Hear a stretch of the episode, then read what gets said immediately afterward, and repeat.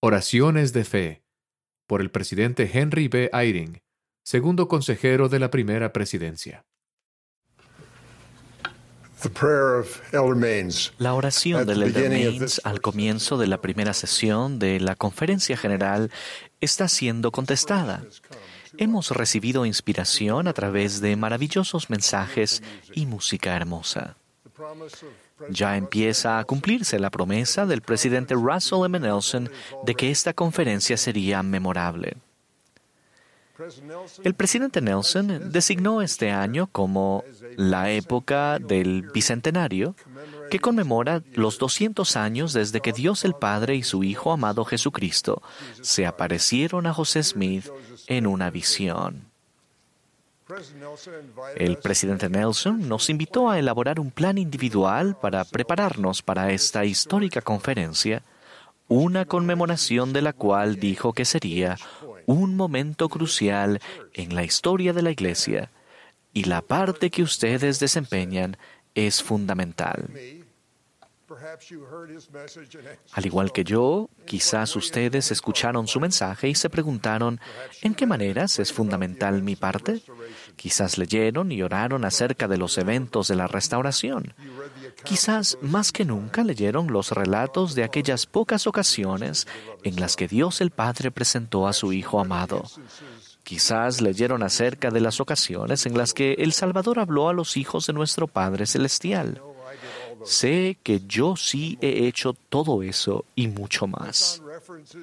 Encontré en mi lectura referencias al sacerdocio de Dios y el inicio de las dispensaciones. Me sentí humilde al darme cuenta de que mi preparación para esta conferencia era un momento crucial en mi historia personal.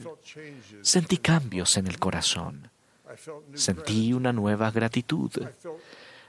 Me sentí lleno de gozo ante la posibilidad de ser invitado a participar en esta celebración de la restauración continua. Supongo que otros, debido a una preparación minuciosa, se están sintiendo más gozosos, más optimistas y más decididos a servir en cualquier función que el Señor requiera.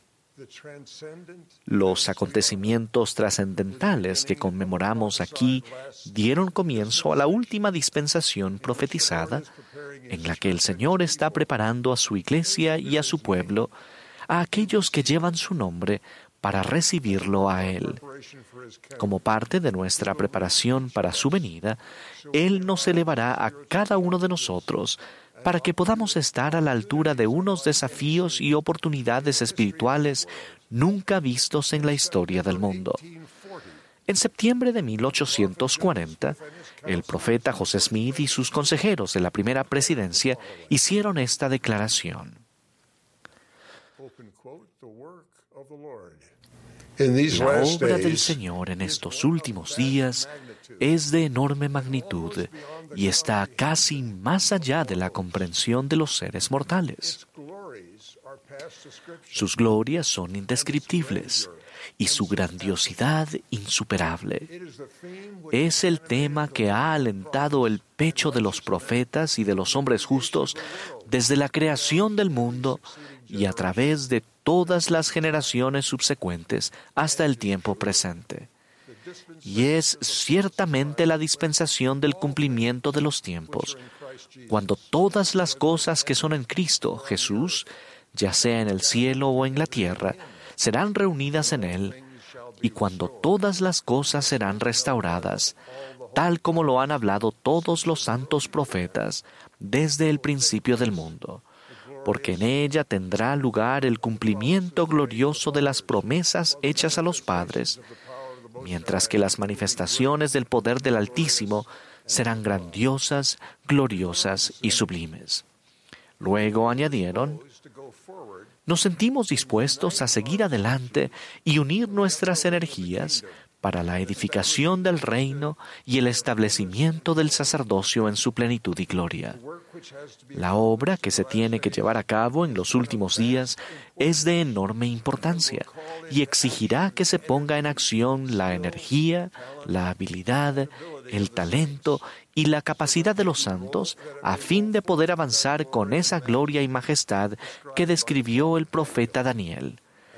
Y en consecuencia se requerirá la concentración de los santos para realizar obras de tal magnitud y grandiosidad.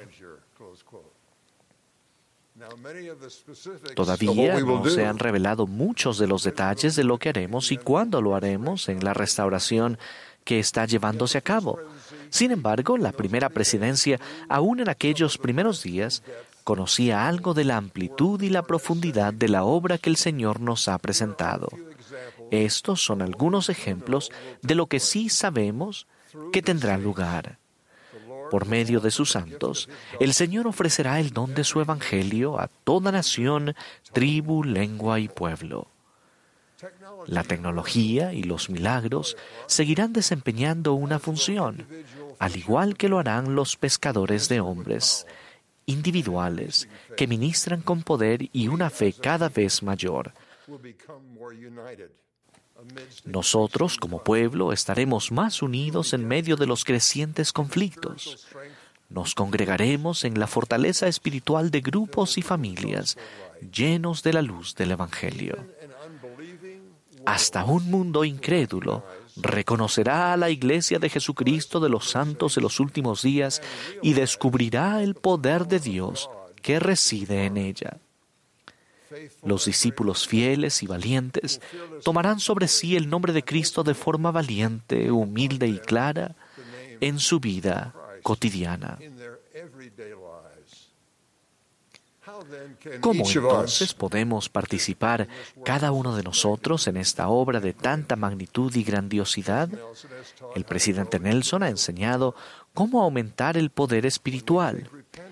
Cuando consideramos que el arrepentimiento es una oportunidad gozosa gracias a nuestra fe creciente en que Jesús es el Cristo, cuando entendemos y creemos que el Padre Celestial escucha todas nuestras oraciones, cuando nos esforzamos por obedecer y vivir los mandamientos, aumentamos nuestro poder para recibir revelación continua. El Espíritu Santo puede ser nuestro compañero constante. Conservaremos un sentimiento de luz aunque el mundo que nos rodea se vuelva cada vez más sombrío. José Smith es un ejemplo de cómo se puede aumentar ese poder espiritual. Él nos demostró que la oración de fe es la clave para la revelación de Dios. José oró con fe, creyendo que Dios el Padre respondería a su oración. Oró con fe creyendo que únicamente por medio de Jesucristo podía ser liberado de la culpa que sentía por sus pecados. Y oró con fe, creyendo que tenía que encontrar la verdadera iglesia de Jesucristo para obtener ese perdón. A lo largo de su ministerio profético, José Smith usó oraciones de fe para obtener revelación continua. Al afrontar los desafíos actuales y los que están por venir, nosotros también tendremos que poner en práctica ese mismo modelo. En una ocasión, el presidente Brigham Young dijo, no conozco ninguna otra forma de vivir para los santos de los últimos días. que cada aliento sea prácticamente una oración a Dios para que Él guíe y dirija a su pueblo. Por tanto, estas palabras de las oraciones sacramentales deberían describir nuestra vida cotidiana. Recordarle siempre. Esas palabras se refieren a Jesucristo.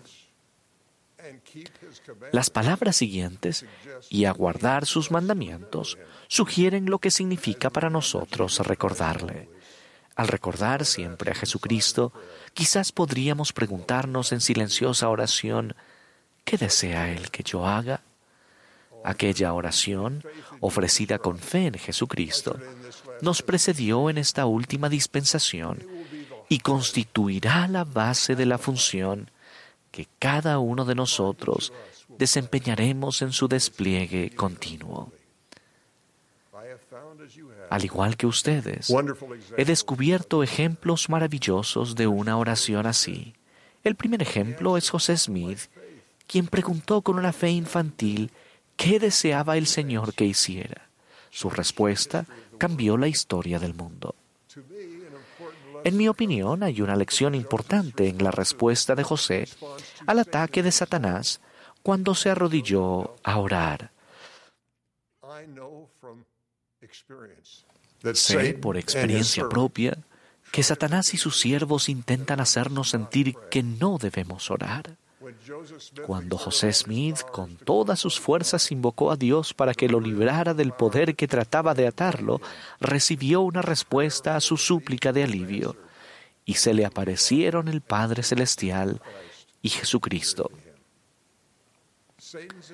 El intento de Satanás de frustrar el comienzo de la restauración fue tan intenso porque la oración de José era muy importante. Ustedes y yo desempeñaremos funciones más pequeñas en la restauración continua. Pese a ello, el enemigo de la restauración intentará impedir que oremos. El ejemplo de la fe y la determinación de José nos pueden fortalecer en nuestro propósito. Esta es una de las muchas razones por las que en mis oraciones doy gracias al Padre Celestial por el profeta José.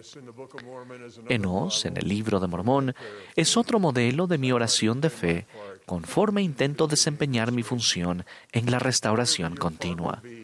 Sea cual sea su función, también pueden considerarlo un tutor personal. Al igual que José, Enos oró con fe y describió su experiencia de esta manera. Y mi alma tuvo hambre, y me arrodillé ante mi Hacedor, y clamé a Él con potente oración y súplica por mi propia alma. Y clamé a Él todo el día, sí, y cuando anocheció, aún elevaba mi voz en alto, hasta que llegó a los cielos. Y vino a mí una voz diciendo, Enos, tus pecados te son perdonados, y serás bendecido. Y yo, Enos, sabía que Dios no podía mentir, por tanto mi culpa fue expurgada.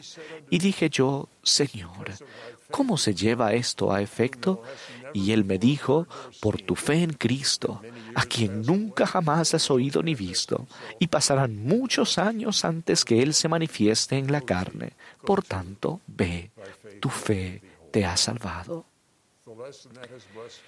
La lección que me ha bendecido se encuentra en estas palabras. Por tu fe en Cristo, a quien nunca jamás has oído ni visto. José tuvo fe en Cristo al dirigirse a la arboleda y también al orar para ser liberado del poder de Satanás.